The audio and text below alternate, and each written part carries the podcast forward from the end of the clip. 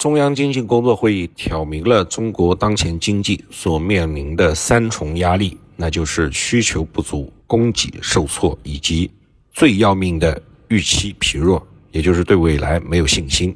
理解三重压力呢，我们可以从三个维度来理解，分别是定向、调整、纠偏。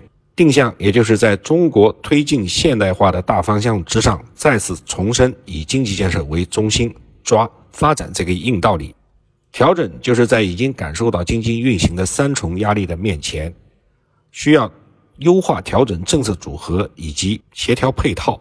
纠偏则是面对经济社会发展这个相互关联的复杂系统，防止和纠正合成谬误，不把分兵把关变成只顾自己不及其余，避免局部合理政策叠加造成负面效应，同时还要防止和纠正分解谬误。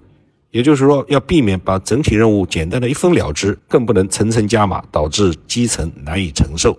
在三重压力之下的定向、调整、纠偏，在我看来都不如喝两杯微醺之后安宁入睡，第二天重整旗鼓再战江湖。酒呢，在中国职场是无可避免。七零后和八零后应该是无一幸免，都经历过从滴酒不沾到微醺上头，乃至酩酊大醉的过程。九零后呢，据说有白酒低度化的趋势，据说而已啊。Real 是引领了低度酒、发泡酒、预调酒的市场，又据说低度酒具备了社交属性。在我看来，投资行业有的时候真是很喜欢闭门做分析研判，自以为是，但又一直没有研出研究出什么新的东西。如果扯社交属性的话，确实酒往往是和局联系在一起的，有局就一定是有社交了。但是以酒入局，往往都是比较高端的社交。从这个意义上来讲，显然还是得白酒者得天下。但这并非是我的结论，只是一个未经验证的感觉罢了。以酒入局，我不禁觉得这个词总结的真是好啊。还有一句话，我认为也是说的非常好：酒品即人品。想要看清一个人的真实面貌，与其和他在语言上进行交锋，倒不如请他喝一次酒。在酒精的作用之下，人的思维会变得缓慢。很多反应呢，都是靠本能、下意识来做出来的，由此一个真实的人就会展现在你的面前。在酒局之上，我最喜欢的是那种喝酒干脆而且不乱劝酒的人，该自己喝的时候爽快喝，当别人不想喝的时候呢，也不勉强。这种人在酒桌上非常难得。如果不但喝酒干脆不乱劝酒，而且还是细心体贴，又善于调节气氛，时不时还能出几个妙语珠联的段子的话，那这人必然是酒局的焦点了。这一半是天生的好酒量和开放性格使然，一半呢是后天的历练所达到的。酒局或者更广泛一点的饭局，在当今的中国已经很少有求人办事的功能了。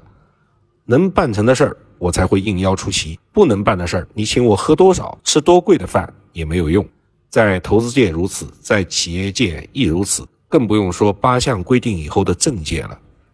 很多时候，我们跟同行喝酒谈合作，跟项目的创始人喝酒谈投资，跟其他的形形色色的人的酒局，往往都是相对平等、你情我愿的。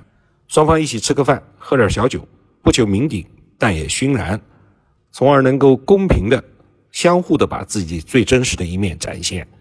这是为了相互之间能否能否长久的合作，自己做一个判断，也有一点相亲的味道。作为男人，我毫不掩饰的说，我是很希望跟女性小酌两杯的，但我很反感酒桌上要把人家放倒的那种喝法。君子爱财，取之有道；君子好色，但不能淫啊。酒是一个媒介，跟咖啡和香烟是一个道理。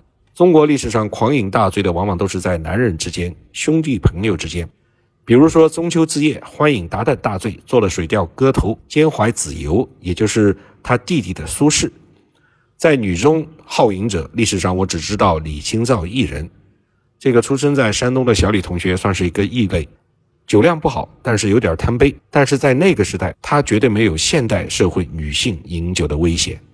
我们喝酒的时候，应当多想想苏轼、李杜：“借酒以感念，品酒以慰怀，拿酒针砭时弊。”举杯可与兄弟痛饮，碰杯可和美人消愁，切不可酒还在，人心却已不古。